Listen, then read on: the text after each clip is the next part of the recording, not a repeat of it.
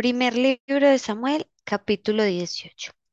Aconteció que cuando él hubo acabado de hablar con Saúl, el alma de Jonatán quedó ligada con la de David, y lo amó Jonatán como a sí mismo. Y Saúl le tomó aquel día y no le dejó volver a casa de su padre. E hicieron pacto Jonatán y David, porque él le amaba como a sí mismo. Jonatán se quitó el manto que llevaba y se lo dio a David, y otras ropas suyas, hasta su espada, su arco y su talabarte. Y salía David a donde quiera que Saúl le enviaba, y se portaba prudentemente, y lo puso Saúl sobre gente de guerra, y era acepto a los ojos de todo el pueblo y a los ojos de los siervos de Saúl. Aconteció que cuando volvían ellos, cuando David volvió de matar al filisteo, salieron las mujeres de todas las ciudades de Israel cantando y danzando para recibir al rey Saúl con panderos, con cánticos de alegría y con instrumentos de música. Y cantaban las mujeres que danzaban y decían, Saúl hirió a sus miles y David a sus diez miles. Y se enojó Saúl en gran manera y le desagradó este dicho. Y dijo, a David dieron diez miles y a mí miles. No le falta más que el reino. Y desde aquel día Saúl no miró con buenos ojos a David. Aconteció el otro día que un espíritu malo de parte de Dios tomó a Saúl y él desvariaba en medio de la casa. David tocaba con su mano como los otros días y tenía Saúl la lanza en la mano. Y arrojó Saúl la lanza diciendo, Enclavaré a David a la pared, pero David lo evadió dos veces.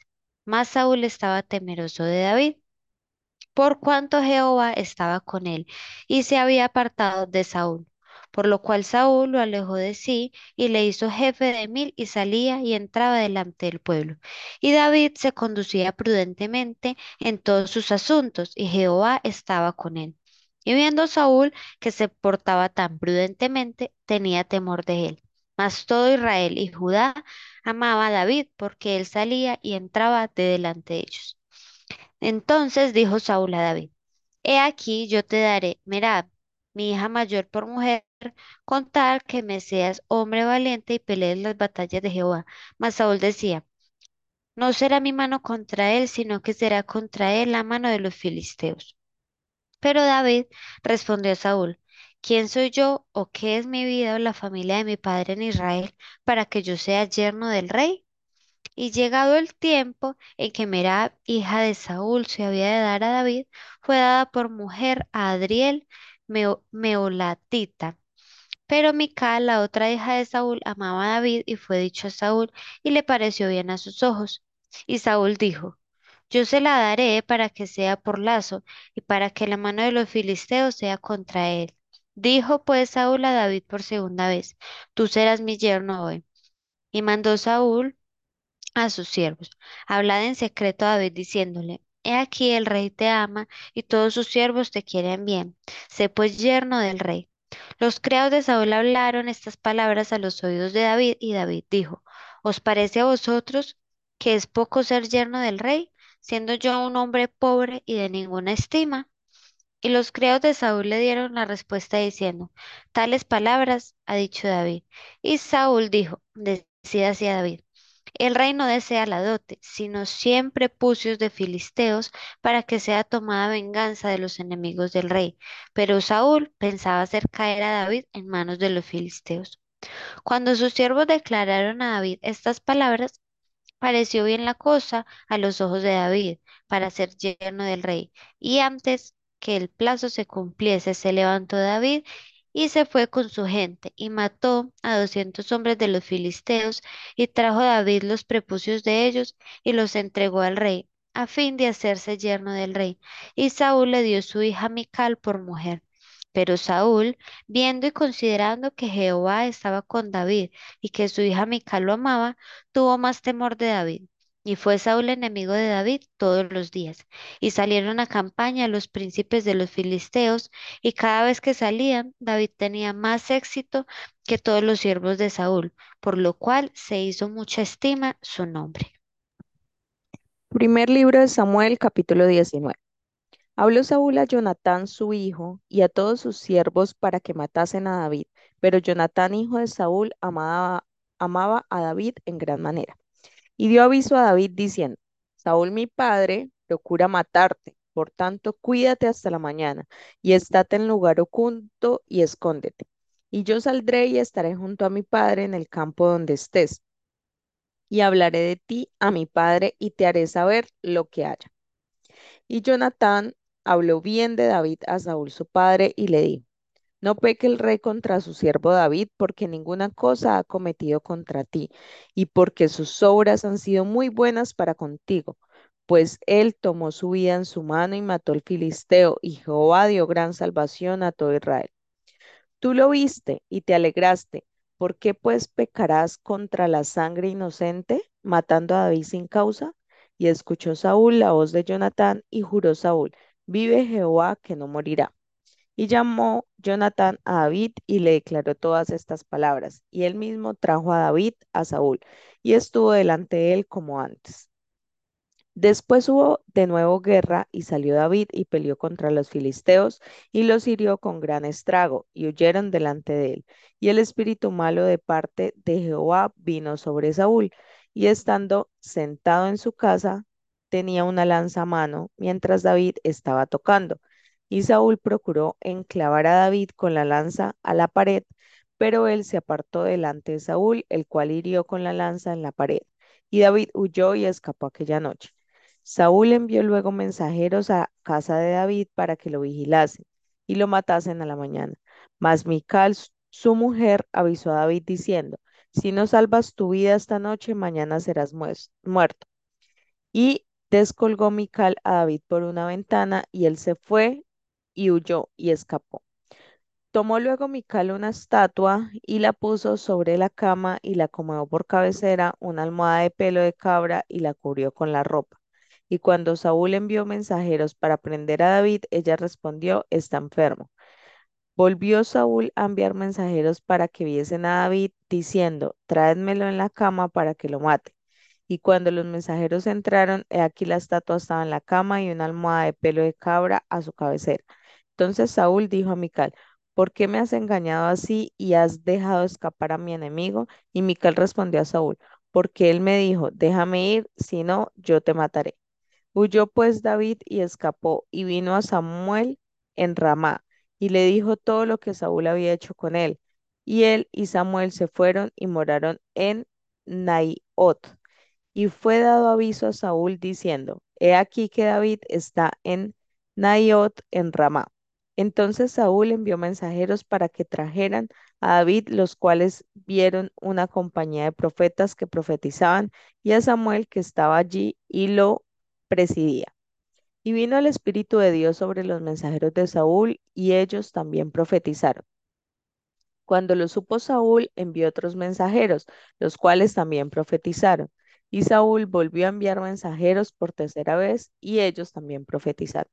Entonces él, él mismo fue a Ramá, y llegando al gran pozo que está en Secú, preguntó diciendo, ¿Dónde están Samuel y David?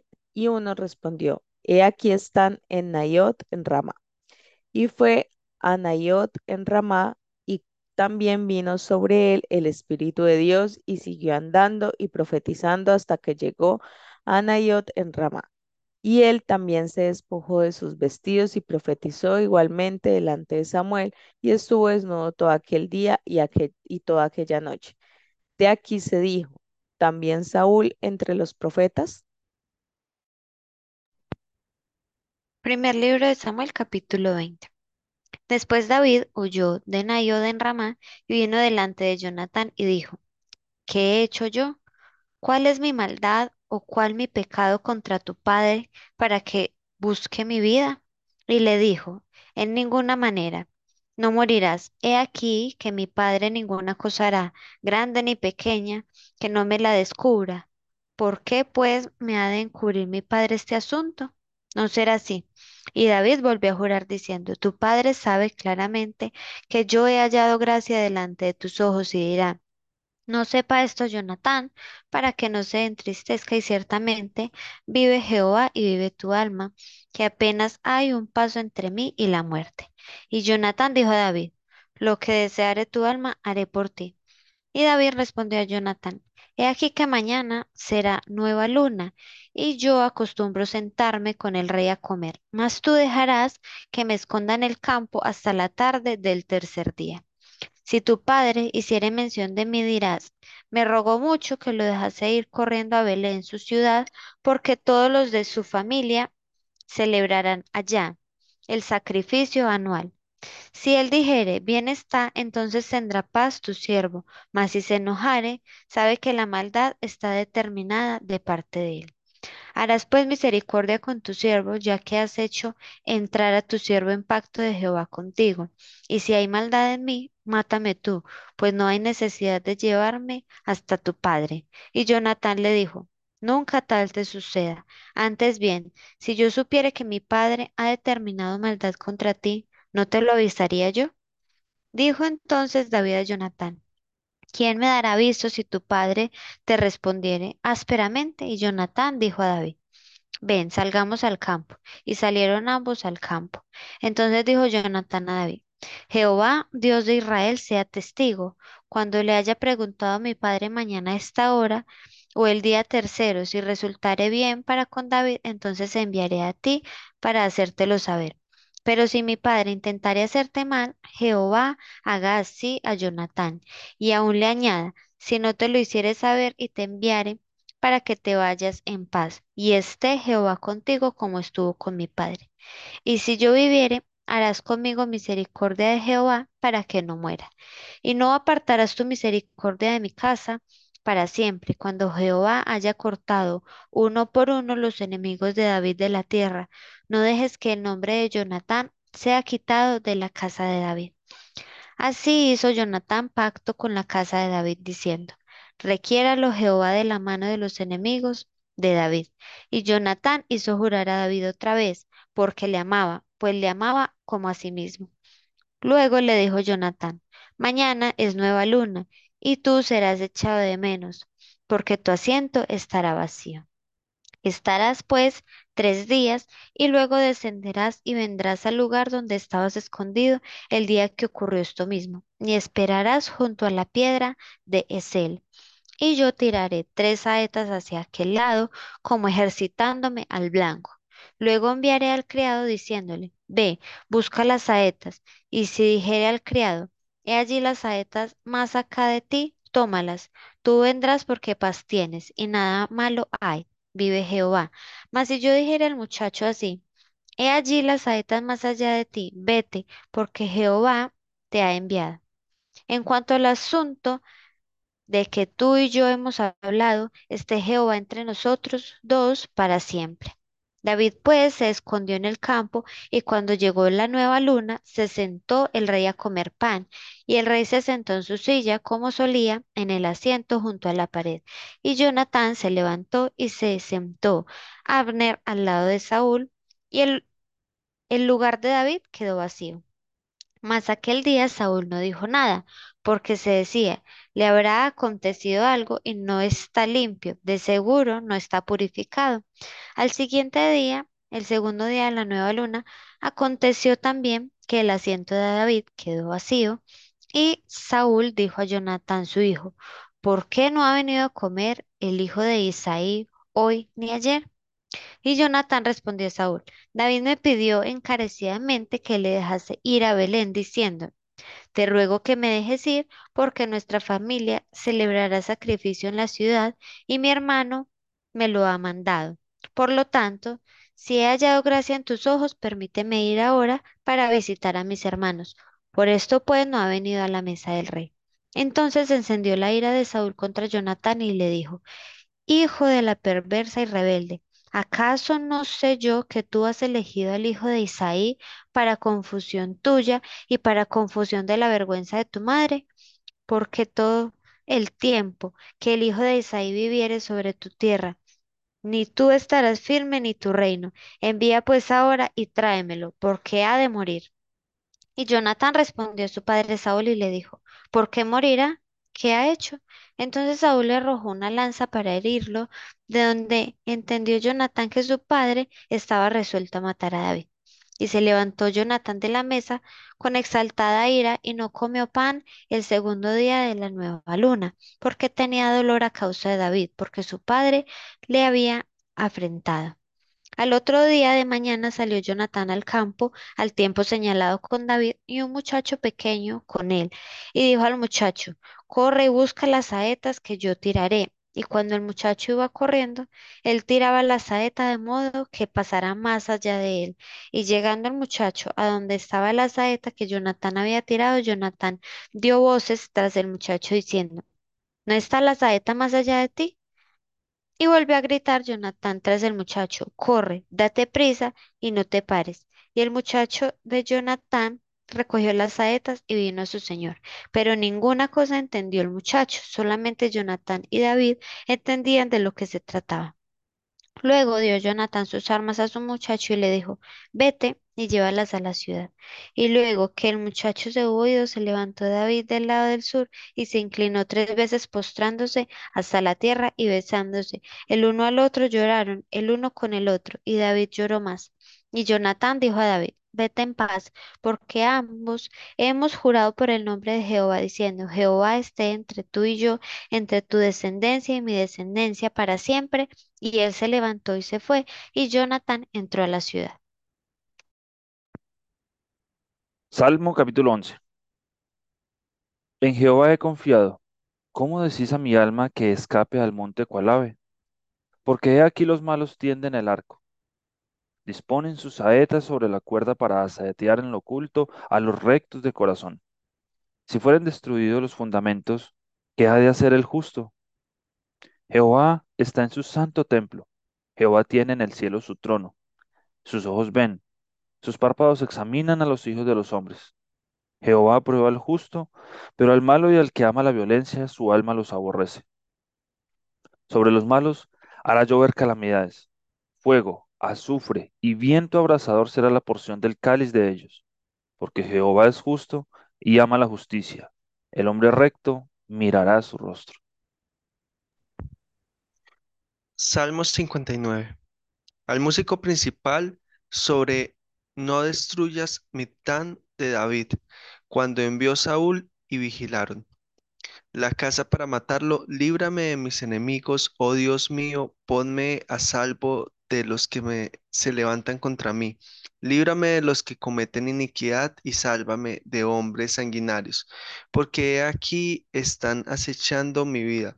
Se han juntado contra mí poderosos, no por falta mía ni pecado mío, oh Jehová. Sin delito mío corren y se aperciben, despierta para venir a mi encuentro y mira. Y tú, Jehová, Dios de los ejércitos, Dios de Israel, despierta para castigar a todas las naciones. No tengas misericordia de todos los que se rebelan con iniquidad.